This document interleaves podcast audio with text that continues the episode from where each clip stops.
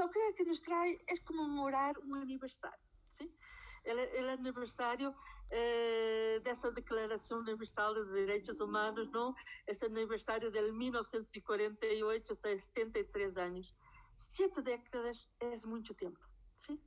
E eu lhe digo que iba a intitular de uma forma muito general esta charla, não amena vocês, que está um pouco larga, vai ser, lhes pido paciência. Eh, la vou intitular de uma forma general o efeito civilizador da Declaração de los Direitos Humanos. Já me vou entender porque hablo deste efeito civilizador. ¿sí? Eh, hablo deste efeito civilizador porque este me vai obrigar também eh, a hablar del momento en que estamos, o sea, ir atrás, ir a la historia, a los antecedentes, a, los, a, los, a, los, a las tres olas, digamos eh, eh, de, eh, de reacciones y de reforma y contrarreforma, digamos assim, que hemos sofrido ao longo destes 70 eh, anos, há esse efecto civilizador, é verdade que está aí presente, em particular sobre as relações eh, internacionales, atenção, estamos em um momento difícil, estamos em um momento de grande crise. ¿Sí? Eh, estamos em um momento que, por exemplo, eh, a saída de, eh, de, Estados Unidos eh, de Afeganistão eh, nos obrigou a ver frente a nós outros o peligro, o peligro de, em que estão os direitos humanos em este 2021.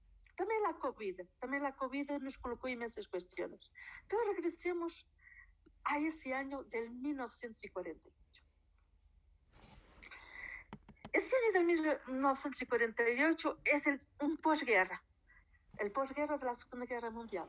En ese momento, ese texto fundamental, la Declaración de los Derechos Humanos de la ONU, prometía, y esto lo tenemos que tener presente, prometía la la construcción de un nuevo, nuevo orden internacional para vivir en paz, para impedir que volviese, que volviese a ser posibles genocidios como crímenes contra la humanidad, como aquellos que tuvieron que juzgar los tribunales de Nuremberg y el Tribunal de Toque, los tribunales de guerra, prometía inmenso este nuevo orden internacional.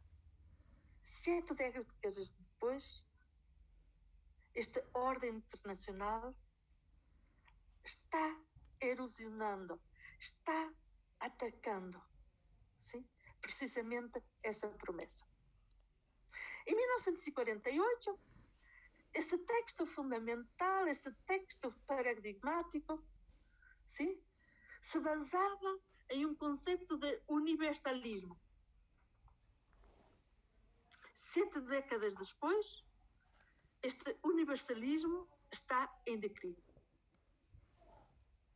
E eu queria iniciar com umas palavras que não são minhas, de hecho não são umas palavras, é uma pergunta de Angela Merkel, que, como usted sabe, acaba de cumplir ¿no? Eh, con su mandato como canciller de Alemania. Y Angela Merkel, hace tres años, en el aniversario de 70 de la Declaración Universal de los Derechos de, de, del, eh, del, Hombre, con una cierta nostalgia, ¿sí? se perguntava em seu discurso, eh, passo a, a traduzir diretamente, Seríamos nós outros capazes, dizia Merkel, enquanto Assembleia de Nações, de aprovar, tal como se hizo em 1948, a Declaração Universal de los Direitos do Homem? Não estou tão segura disso, dizia Merkel.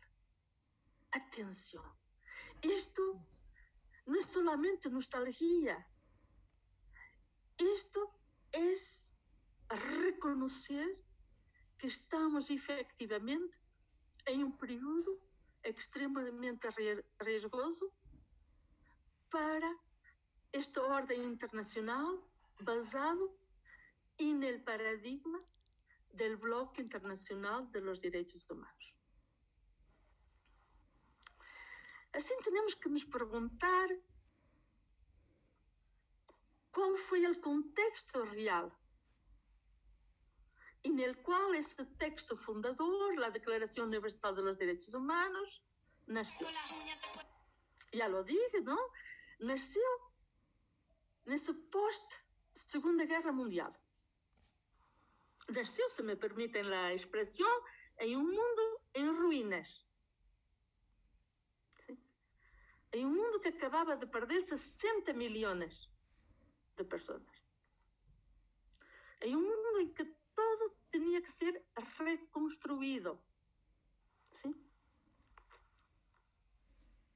Pero precisamente esa reconstrucción era una puerta para el futuro. Esa reconstrucción desde esa ruina, desde esa destrucción, precisamente permitía imaginar, por un lado, los fundamentos de un mundo mejor y, por otro lado, obligaba a pensar en mecanismos que pudiesen impedir que lo que sucedió entre 1939 y 1945 volviese a suceder. Sin embargo, ese mundo del posguerra, ese mundo del 1948, también ya estaba entrando en un nuevo conflicto. Un conflicto a que llamamos normalmente la Guerra Fría. Un enfrentamiento entre dos blocos ideológicos, políticos, económicos, militares. Pero regresemos al 1948 los vencedores de la guerra, que de hecho todavía hoy en día son los cinco miembros permanentes del Consejo de Seguridad. ¿Sí? En particular, tres de ellos ¿sí? eran países de tradición liberal.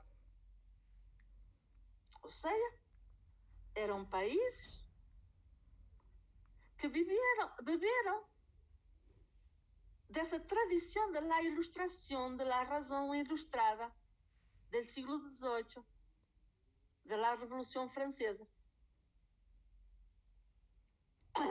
de la Declaración de los Derechos del Hombre. De, de, de, del hombre.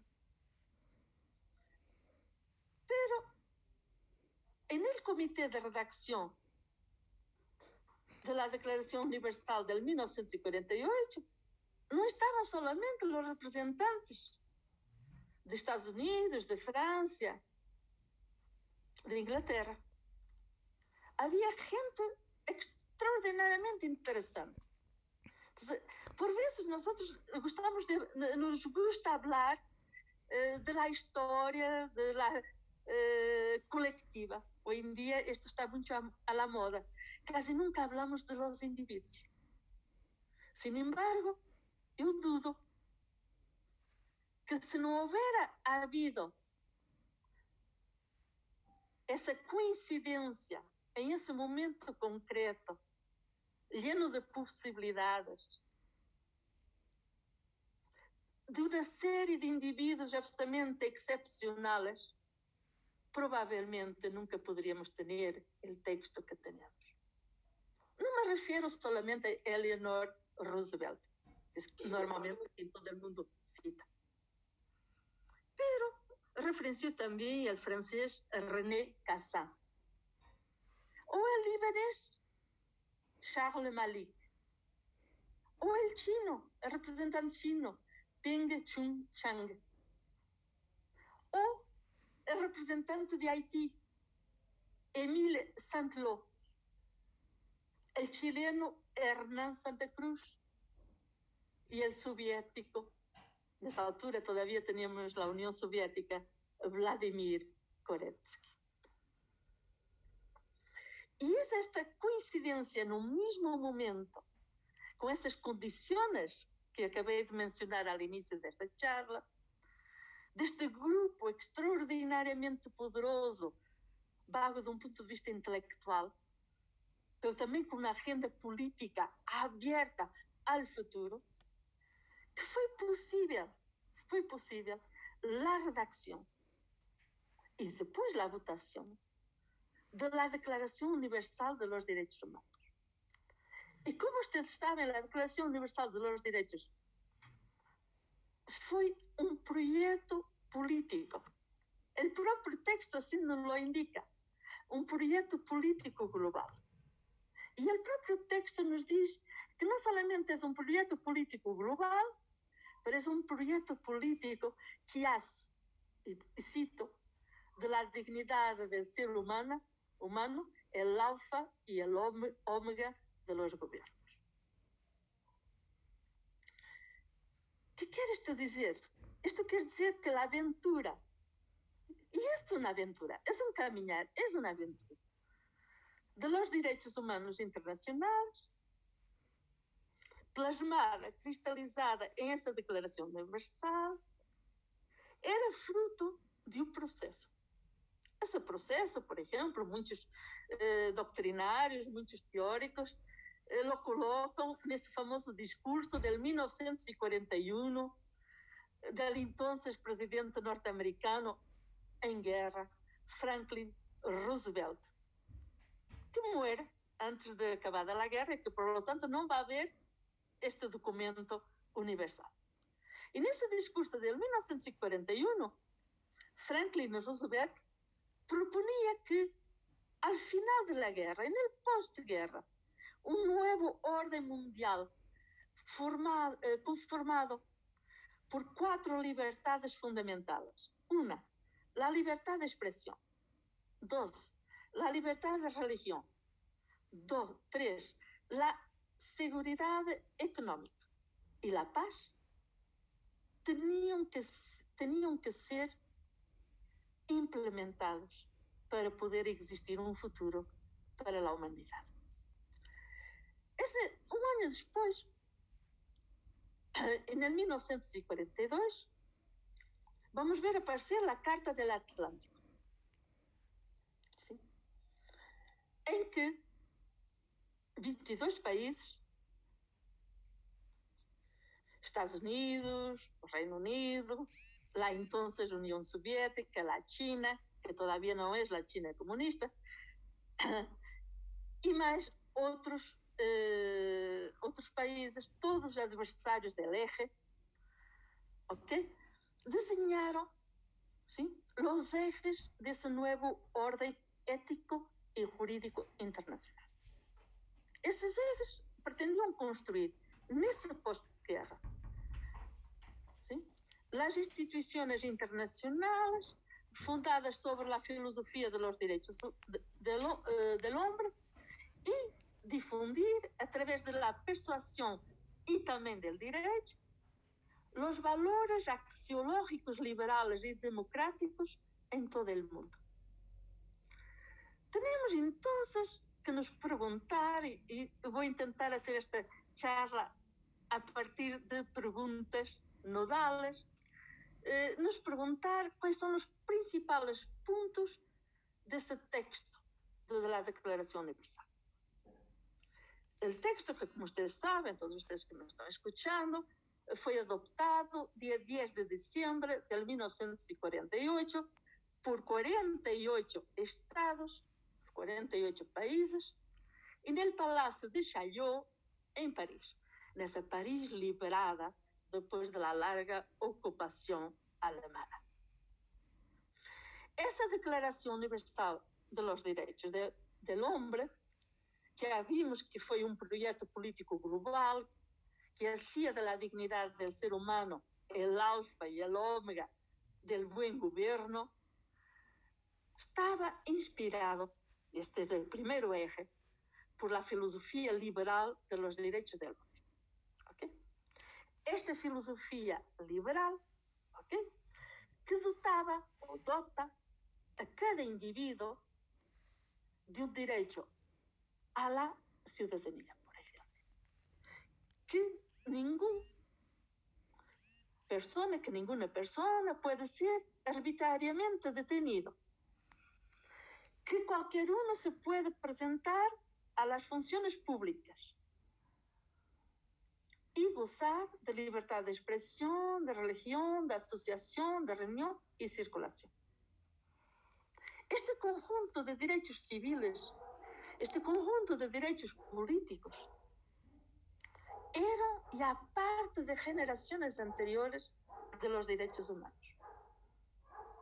Eh, los grandes pensadoras escocesas a finais do século XVIII, John Locke, David Hume, Adam Smith, para em particular para nós outros los Lord Keynes, então presidente do Supremo Tribunal de Escócia, já haviam delineado, tanto através de obras filosóficas de obras políticas, pero también de las primeras sentencias en materia de derechos humanos,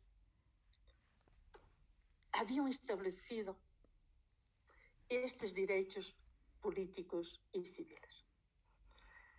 Pero el eje innovador de la Declaración Universal, ¿sí?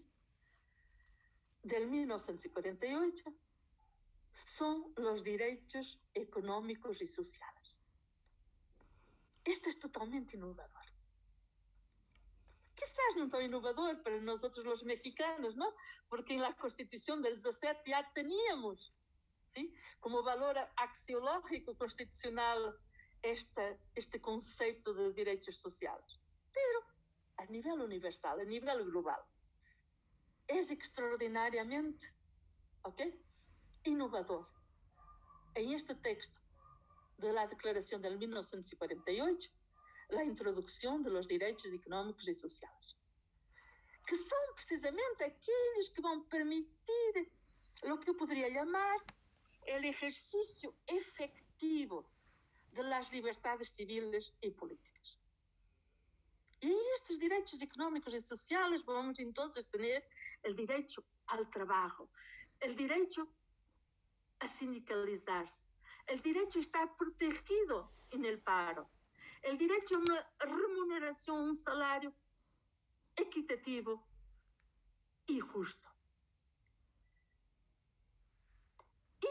Un tercero eje importantísimo de la, de la Declaración del 48, del 1948, es precisamente esa idea de universal. Esa vocación para promover las libertades individuales, la dignidad humana sobre todo el planeta. Esa pretensión que incomoda a muchos, ¿no? A la universalidad confiere un estatuto particular a esta declaración en el conjunto de los textos internacionales redactados desde el momento en que a finales del siglo XVII y después durante todo el siglo XVIII se estableció el sistema moderno de los Estados-nación. Esta, esta nueva Carta de Derechos, esta declaración del 1948, ¿sí? ¿Sí? es una declaración de la modernidad. Viene a descalificar, y esto es importante que lo entendamos, moralmente, los gobiernos que hacían, que hacían, perdón, estoy hablando portugués, que hacían de la razón de Estado la única medida de su política. Y entonces nos vamos a tener que preguntar para ir hilando nuestra charla, cuál es la forma que va a asumir esta proclamación universal del 1948. Es muy interesante que siendo extraordinariamente innovadora, como ya lo estamos viendo, la forma es la forma ortodoxa. O sea, que ese conjunto de hombres y mujeres brillantes algunos de ellos los refería al inicio, o sea, ese conjunto de los redactores, optaron en 1948 por tener, por un lado, paradigmas, imago mundo, mundi inovadoras, pero por otro lado, por redactar un documento que tiene una forma, entre comillas, antigua. ¿sí? que tiene un formato que recupera, digamos así, la Declaración de Principios, tal como lo vemos a partir de 1770, em muitos países que adoptaram textos solenes proclamando os direitos naturales do homem, como lo vimos com os norte-americanos em 1776, com a Declaração de Independência, seguidos depois por Irlanda, por la Holanda, la Bélgica, las repúblicas italianas, eh, Suíça, França, claro, que adopta as três declarações de direitos del hombre, atención, durante la Revolución, la declaración del 1789, que es la que todo el mundo cita, pero también, atención, 1793 y finalmente el texto final del 1795. Y claro, es ese mismo espíritu y esa misma forma que vamos a ver en los textos fundadores del México independiente. E esta efervescência declarativa de finales do século XVIII é fruto dessa construção desse novo tipo de organização política nacional a que chamamos de Estado-nação. Pero é também sim, contemporânea em esse momento de la, del surgimiento del concepto de tolerancia civil después de tolerancia religiosa. Eh, les recuerdo los famosos textos de Voltaire, ¿no? Que van a impregnar las nuevas prácticas de los estados. La libertad de conciencia, la libertad individual. Estas dos nociones fueron magníficamente desarrolladas, já lo comentei há rato, por os filósofos escoceses, os filósofos ingleses, em particular por John Locke, pero também por el próprio Adam Smith. Que estas retomam, digamos assim, hasta, determinada, hasta determinado sentido, la questão do orden político tradicional e proclamam a primazia dos direitos del individuo. Una nueva re relación entre el ciudadano y el Estado. Y esta nueva relación entre el ciudadano y el Estado, que es uno de los temas centrales del sistema de pensamiento que llamamos el liberalismo, ¿ok? Va a impregnar esa declaración de independencia norteamericana del 1776, el Bill of Rights del 1791, ¿ok? Pero, atención, van a construir un formato que vai ser o formato que vai recuperar a declaração de 1948. Pero já vimos que a declaração de 1948 é inovadora. Tem ejes inovadores, tem campos inovadores, tem paradigmas e princípios inovadores. Entonces, la tercera cuestión que nos tenemos que colocar a lo largo de esta charla, ¿cuáles son las diferencias entre estas declaraciones que acabo de mencionar, que podemos eh, llamar de antecedentes, ¿sí? y la declaración del, del 1948? La primera diferencia, la primera gran diferencia reside en la naturaleza de los derechos proclamados. En 1948, la Declaración Universal va a afirmar que cada persona, cada individuo, ¿sí? tiene. El derecho a obtener satisfacción de sus derechos económicos y sociales. En cuanto que las declaraciones solenes históricas antecedentes que citei, del siglo XVIII, finales del siglo XVII y del siglo XVIII, simplesmente estaban contenidas, restringidas a instituir derechos civiles y políticos. Por ejemplo, la Declaración Francesa del 1789, la más conocida, la más citada, evocaba, es bien cierto, el derecho inviolable y sagrado a la propiedad. Cita textual. Pero atención, lo hacía única y simplemente en favor de quién? De aquellos que eran propietarios. A su vez, el texto del 1793 es bien verdad que afirmaba que la sociedad debía, y pasa a citar textualmente, la subsistencia a los ciudadanos que, infelices, debían procurar trabajo y se les debía asegurar los medios de existir. Este texto del 1793 nunca fue aplicado. O sea, el conjunto de los derechos económicos y sociales es el eje innovador fundamental de la Declaración del 1948. No estaba presente en las declaraciones solemnes anteriores. La segunda diferencia. La segunda diferencia dice respecto al conjunto, al universo de los titulares de los derechos.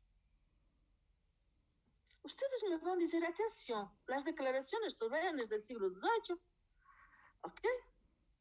Aspiraban a la universalidad. Este eje universal, universalidad, del 1948, no es propiamente innovador. Discordo. Es innovador. ¿Por qué? Porque las declaraciones final del siglo XVIII tenían un concepto restrito de derechos del, del, del hombre. Excluían de su cobertura a las mujeres, porque las mujeres no hacían parte del campo de la ciudadanía política. Esto ustedes lo pueden eh, leer con mucho, mucho, mucho detalle en obras de autores contemporáneos eh, como Pierre Rosanvallon. De hecho, todo el mundo sabe que la famosa Olimpia de Rouges perdió la cabeza literalmente, o sea, fue guillotinada porque pretendía que la declaración del 1789 se llamara no solamente del hombre, pero también de la mujer. também excluíam essas declarações solenes antecedentes históricas, excluíam também a los enfermos mentais, a los esclavos, a los extranjeros, a los prisioneiros, a los aqueles que não, eh, eram proprietários, eh, a, los, a los negros, eh, aunque fossem livres, e também a las comunidades que perteneciam a determinado tipo de religiões. O sea,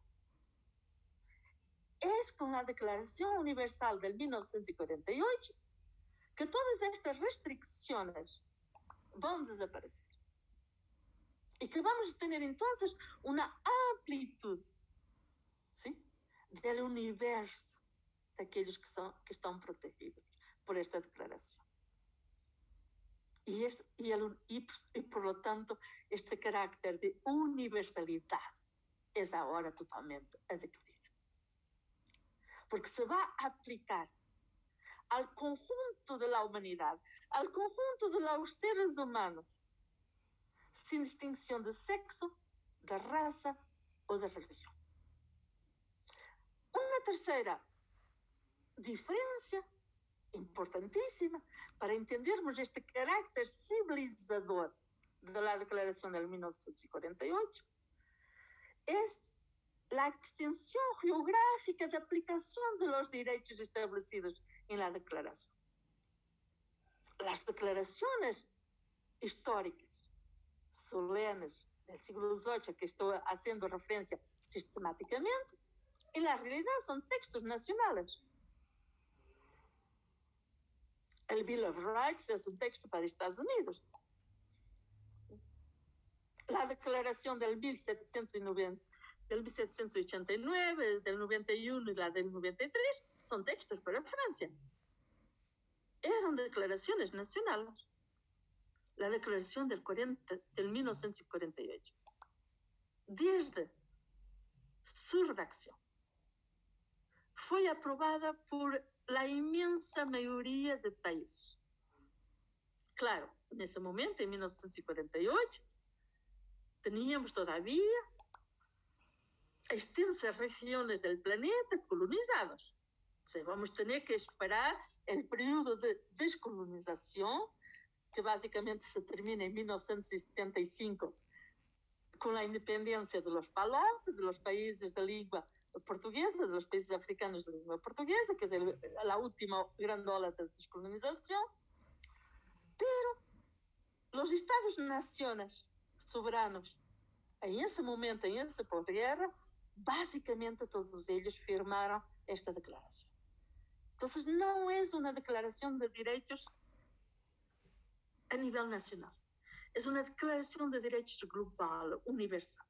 En este sentido, tenemos entonces la segunda interpretación de universalidad.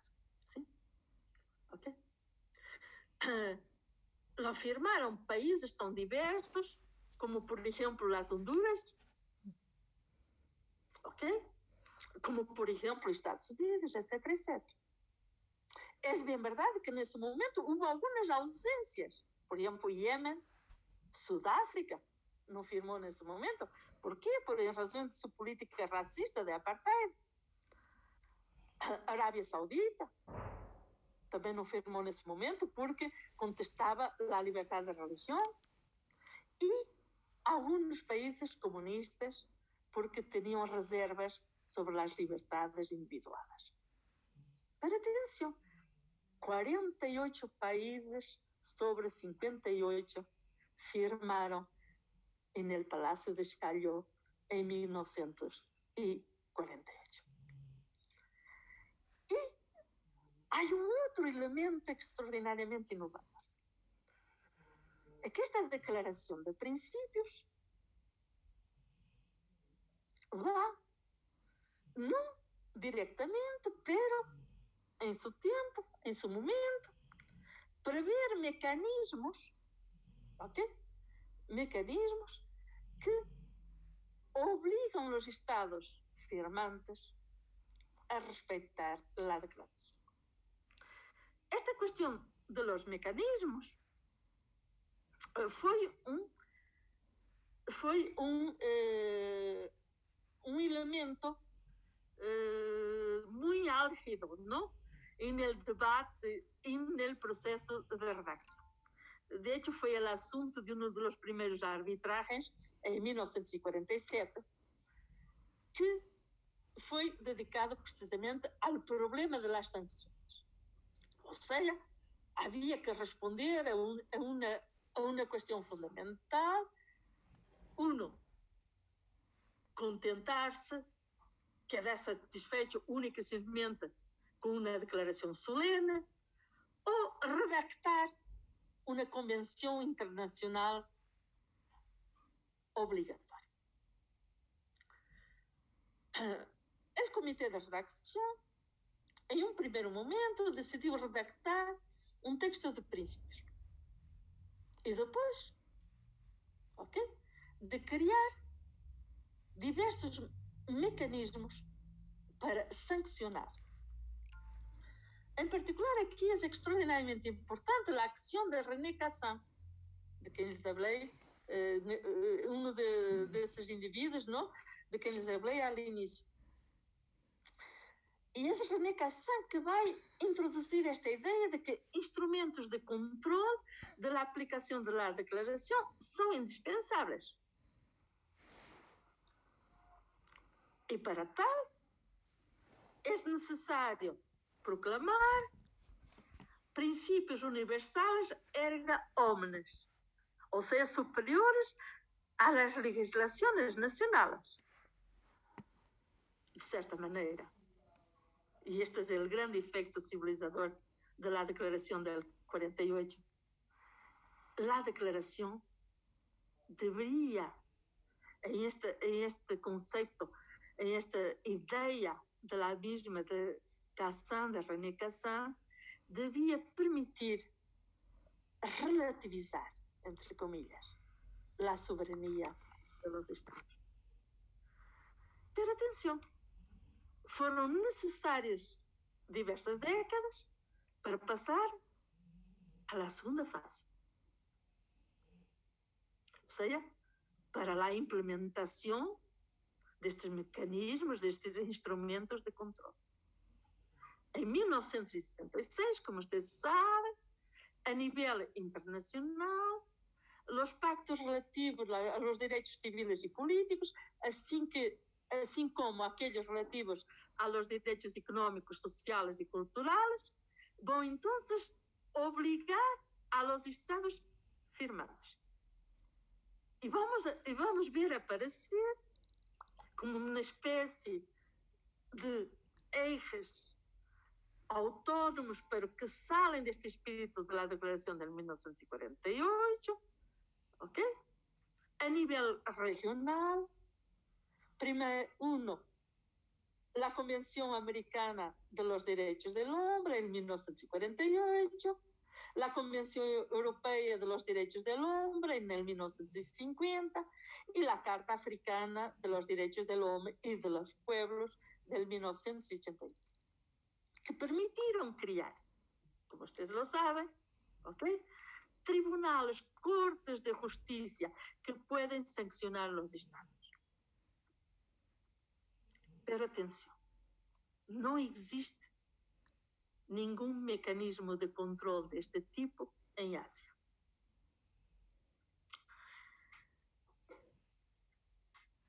Y aquí tenemos que abordar a través de otra cuestión para hilar esta charla, tenemos que abordar una cuestión que es un una grande paradoja.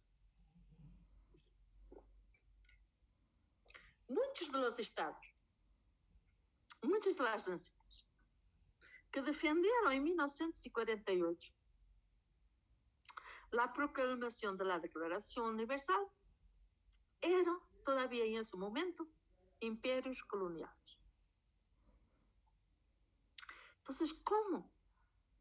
Como conciliar os direitos proclamados por la Declaración Universal e as extraordinárias desigualdades do sistema colonial.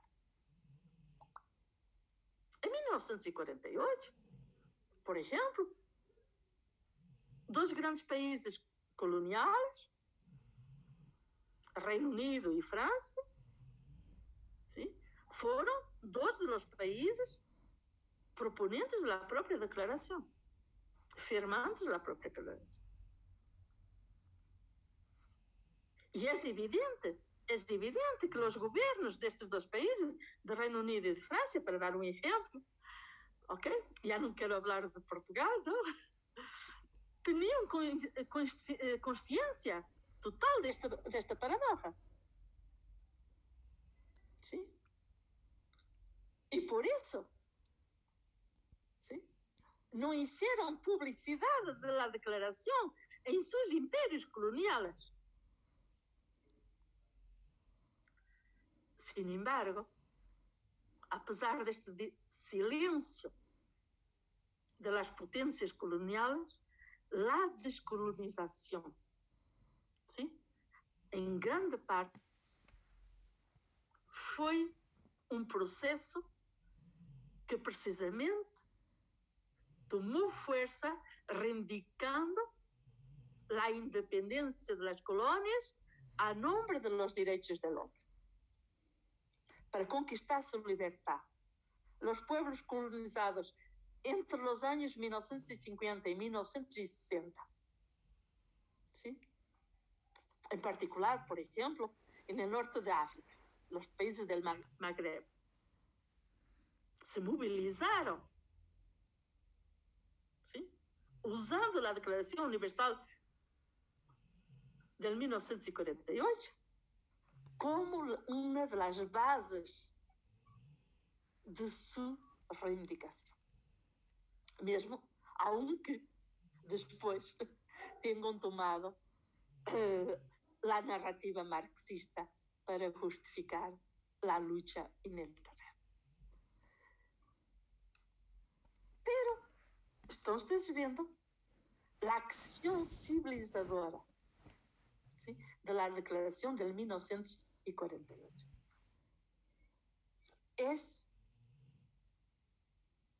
una granada de mano, para hablar en términos muy coloquiales, lanzada contra los países colonizadores. Pero atención, esta Declaración Universal del 1948 ha tenido más de siete décadas de historia, de aplicación, de papel fundamental civilizador desta ordem internacional em que vivimos. Pero, a lo largo destas sete décadas, ha sido atacada em várias olas de criticismo. Podemos aislar lá três grandes olas de ataque e de crítica à Declaração Universal de 1948. A primeira ola. A primeira ola aparece desde o início. ¿Sí? ¿Y viene de dónde? Viene de la antigua Unión Soviética y de los países comunistas, reunidos en particular en el Pacto de Varsovia, los que, eh, los que son europeos, los que eran europeos, pero también desde el 1949, del 1 de octubre del 1949, de la China Popular.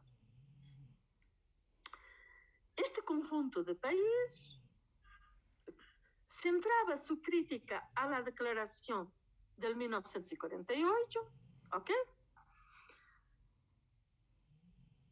Y basándose o apoyándose en análisis de Karl Marx que um siglo antes, em 1848, havia sim, propuesto había hablado sobre o caráter burguês de los derechos del hombre. ¿Sí? Y además, este conjunto de países dominado por la Unión Soviética privilegiaban los derechos económicos y sociales sobre los derechos civiles y políticos. Eh, de certa maneira, ok? Segundo o ideal comunista, de uma sociedade sem alienação e sem Estado, não havia necessidade de proclamar direitos individuais. Ou seja, por sua própria natureza ideológica, esta ola de críticas, a primeira ola a inicial, expressavam reservas políticas. É evidente que em países regidos por partidos únicos, os direitos, as liberdades fundamentais de expressão, de reunião ou de associação não eram respeitados. Depois da queda do comunismo, ou seja, depois da caída do muro de Berlim, a finales do século passado, en particular en los países de, del este de Europa, una parte de estas críticas volvió a ser repetida. Esto es interesante, ¿sí? Pero esta segunda fase desta primeira ola, ¿sí? va a tener su centro en Asia. Em particular Singapura, China e, hasta certa medida, Vietnã. São, digamos assim, que este conjunto de países a partir de 1990, mais ou menos por essa, por essa, por essa altura, vão começar a falar de valores asiáticos. Sim? Ou seja, vão começar a falar de que os direitos civis e políticos de los indivíduos não podem ser otorgados. Esta palavra já de otorgar é extraordinariamente uh, polémica, antes da existência de um acesso efetivo aos direitos económicos e sociais. Ou seja, este conjunto de países vai pretender introduzir a noção de que antes de proteger os direitos do homem é necessário, segundo eles, que os países em vias de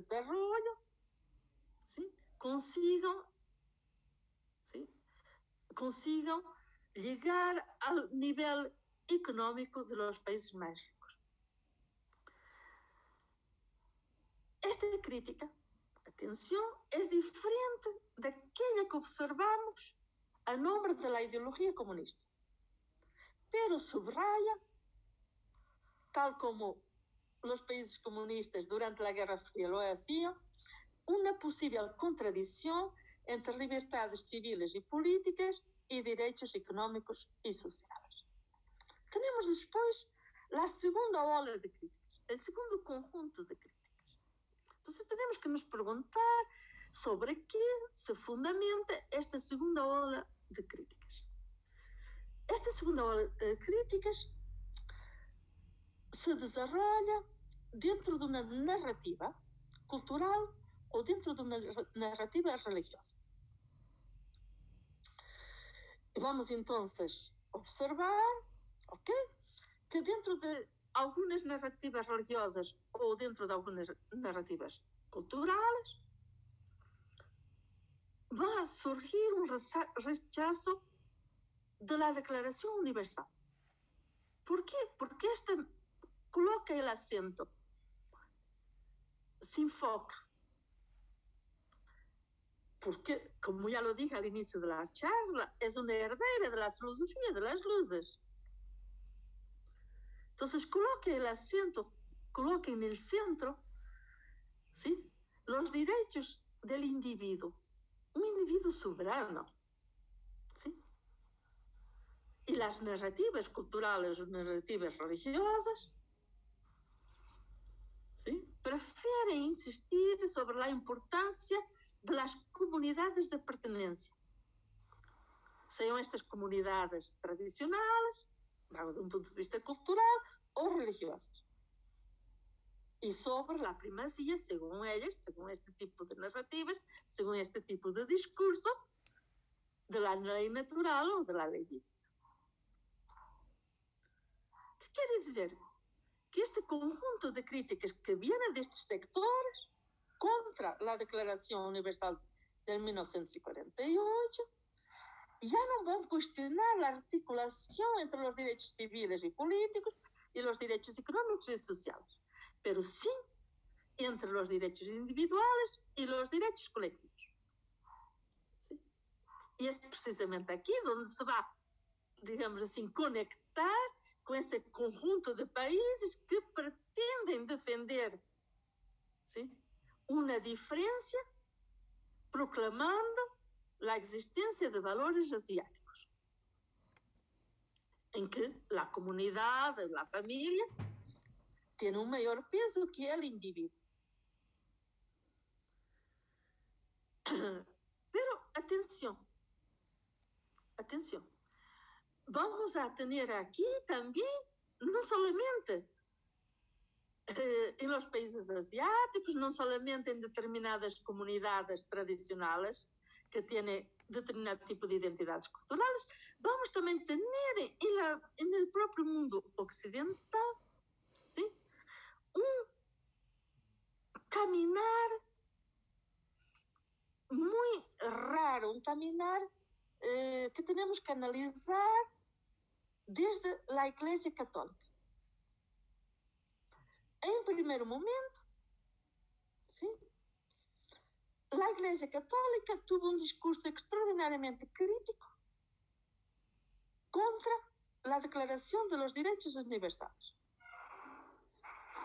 ¿Por qué? Porque era demasiado individualista, pero principalmente porque era materialista y secular, porque deificaba el hombre, según ellos. Y esto se hacía en detrimento del respeto que de, debía ser dado en primer lugar a la ley de Dios. Este discurso extraordinariamente de la Iglesia Católica se mantuvo hasta, atención, relativamente reciente, hasta el Concilio Vaticano II. O sea, tuvimos que esperar 1965 para que en la Declaración Dignitatis Humanae, VI, la Iglesia Católica, el Vaticano, reconociese a la persona humana el derecho a la libertad religiosa. Y es bien verdad que a partir del Vaticano II, o sea, a partir del 1965, la retórica de la Iglesia Católica se modernizó, se modernizó en cierto sentido. Atención. En particular, en la comprensión, el entendimiento de los derechos del hombre. ¿Ok? Pero, atención, tiene límites. Y uno de los límites en particular de respeto a la liberalización de los derechos sexuales y reproductivos. Esta crítica foi depois também usada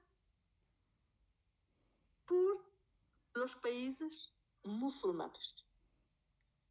E os países muçulmanos vão denunciar durante, a lo largo de las últimas décadas el dictat, ou seja, a ditadura de la cultura occidental que, según estos países musulmanes, es exageradamente permisiva sobre los valores. Tenemos entonces que la organización de la Conferencia Islámica, la famosa OCI, va a pedir inclusivamente la, la uh, va a pedir la prohibición internacional de la blasfemia, con el derecho a la blasfemia. Nosotros en Occidente lo tenemos en la famosa sentencia de Lord Keynes a inicios del siglo XVIII. Y en 1990, esta misma organización de la Conferencia Islámica, de la OCI, va a redactar, atención, una declaración de los derechos del hombre en el Islam, que subordina los derechos individuales, los derechos universales a la Sharia, o sea, al derecho islámico. Y a partir de esta declaración vamos a ver que van a aparecer otras declaraciones islámicas. Atención,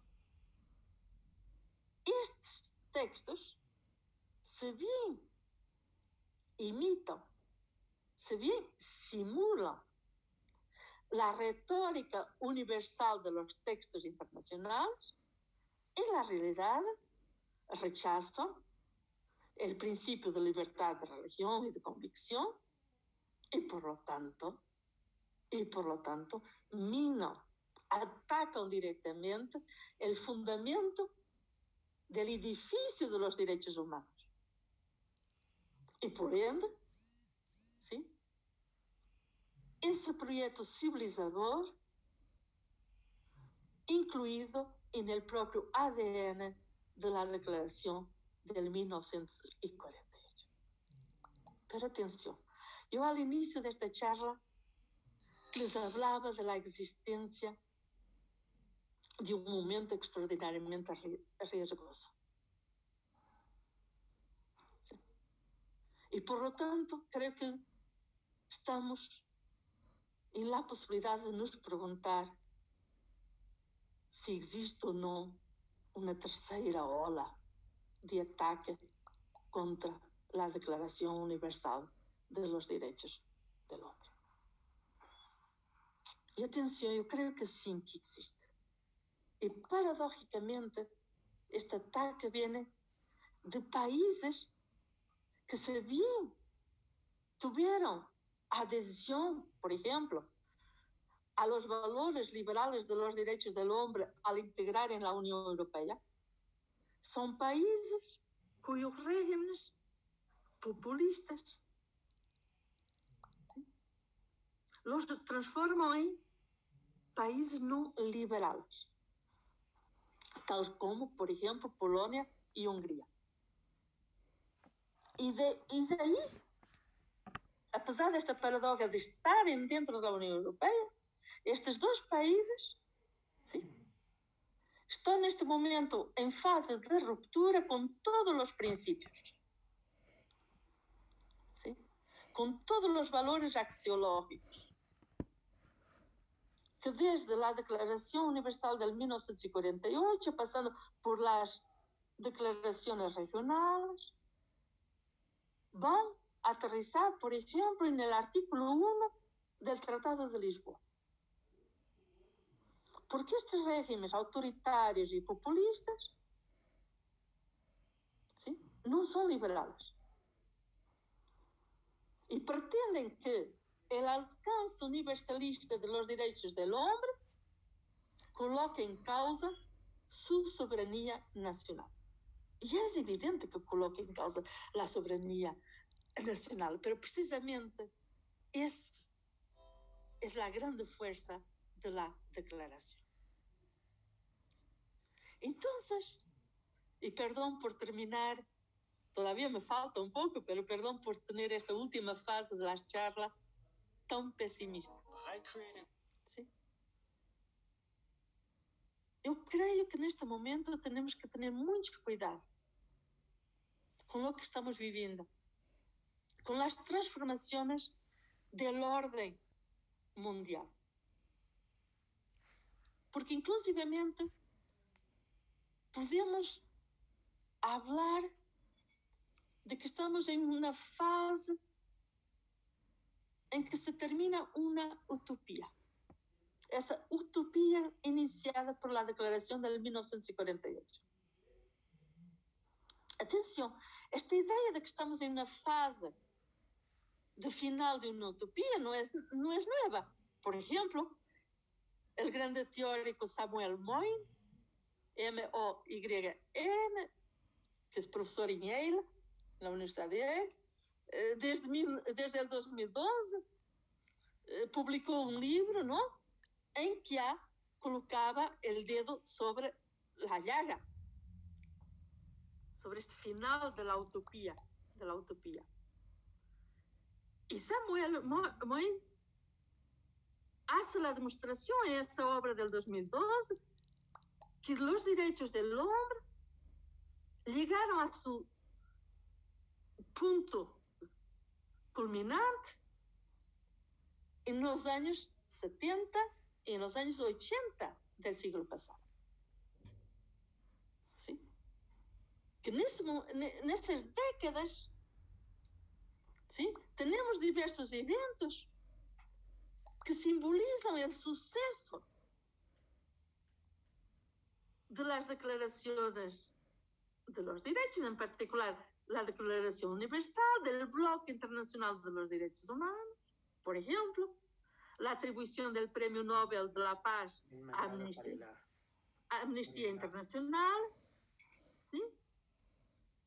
Por ejemplo, el triunfo de las democracias occidentales liberales sobre la ideología comunista de los países del Pacto de Varsovia, que protagonizado de ese símbolo del derrumbe del muro de Berlim en 1989.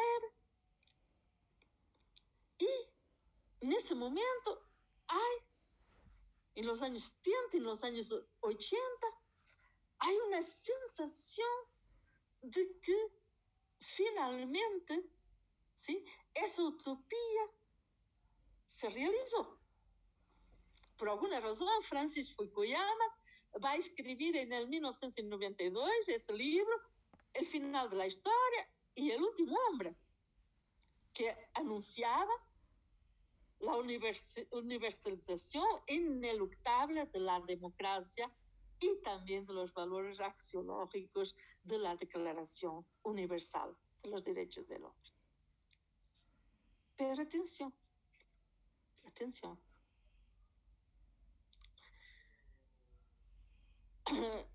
A finales de los años 90